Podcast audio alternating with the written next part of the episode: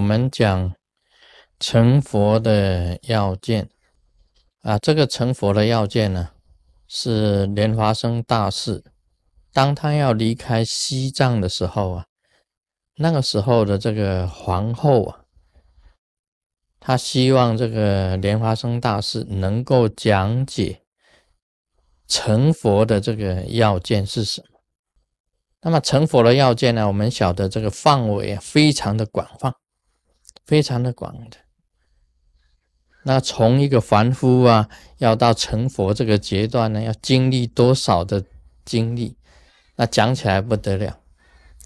那么莲师呢，他应用了这个五个要点，就是把这个成佛的要件呢，整个这个解释了一下。首先呢，他提到。生死四大，无常迅速，无常迅速。我们学佛的人都知道，常常讲到这个“无常”两个字。那么无常，事实上也是的，在你这个你的妙观察当中啊，观察世间的一切事事，世间上的一切的事。全部在无常之中，生死四大。事实上，有生就有死。佛陀讲了，有生，那么就一定有死。从古至今呢，没有看过一个永远活着的人。所以，这个道家修这个长生不老之术啊。长生不老之事是不老没有错，但是还是要死，没有老就死了，就是长生不老。这个我们呢，长生不老之术就是你寿命再长，还是要灭绝。说有生必有死，生死四大，你要知道。生之理也要知道死之理，说生死的道理你能明白能了，这个才是真正的大事。否则当中啊，其实是梦幻一场，无常迅速，很快的，生命是很快的。以我自己来讲，很简单讲我自己。我现在想到我小时候的情形就如从一场梦境。小的时候啊，再想想啊，你自己年轻的时候啊，也是一场梦幻呢。啊，现在在美国十几年了，想想以前在台湾，三十八岁的时候在台湾，三十八岁以前在台湾，台湾的一切事情呢？如梦如幻，如梦如幻。过去了，这个英雄啊，不提当年勇。想一想过去的英雄事迹啊，在台湾的英雄事迹，也是一场梦幻。这个讲啊，迅速就是很快的，很快的。我们晓得这个病很苦，其实有一个字也是很苦，老也是苦，老也是苦。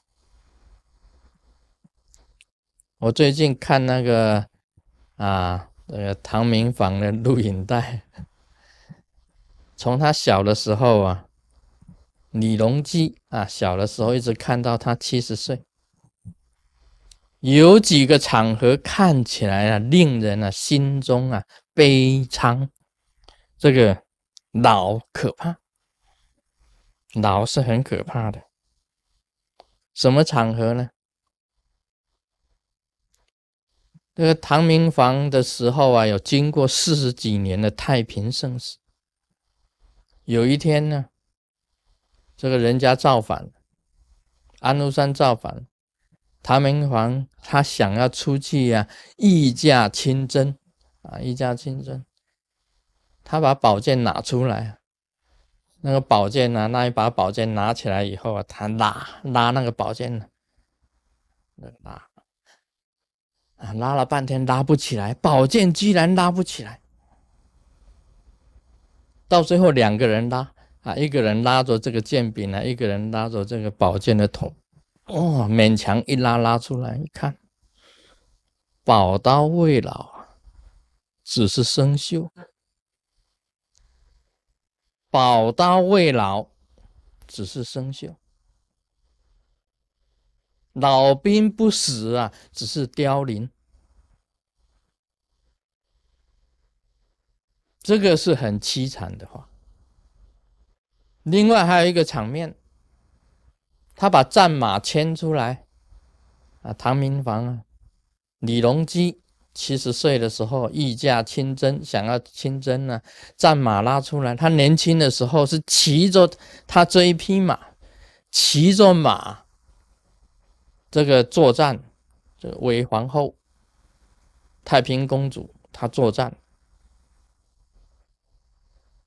结果，他要爬的时候啊，那个脚抬起来啊，抬不到马背上，勉强上了马，又从马上啊掉下来，掉的很惨。老也是可怖，老啊很恐怖。你看他站在那个岷江水，看着岷江的水流过去，岁月不留人，岁月不留人。皇帝一样的留不住啊，他自己本身的岁月。岷江水流流过去，他那时候望着水啊，讲了一句话：这个水啊，流过去了，就不会流回来的。就不会流回来水流过去了，岁月流过去了，就不会回头的。流过去了，就像一场梦幻一样。他自己感叹呢：“这个岁月无常，迅速。他老的时候也舞剑呢，年轻的时候舞剑舞得很好。”很英勇，老的时候舞剑呢，舞到一半就跌倒，舞剑舞到一半就跌倒了。老啊，可怕，真的老很可怕。啊，这个师尊啊，卢师尊，童年也过去了。青年也过去，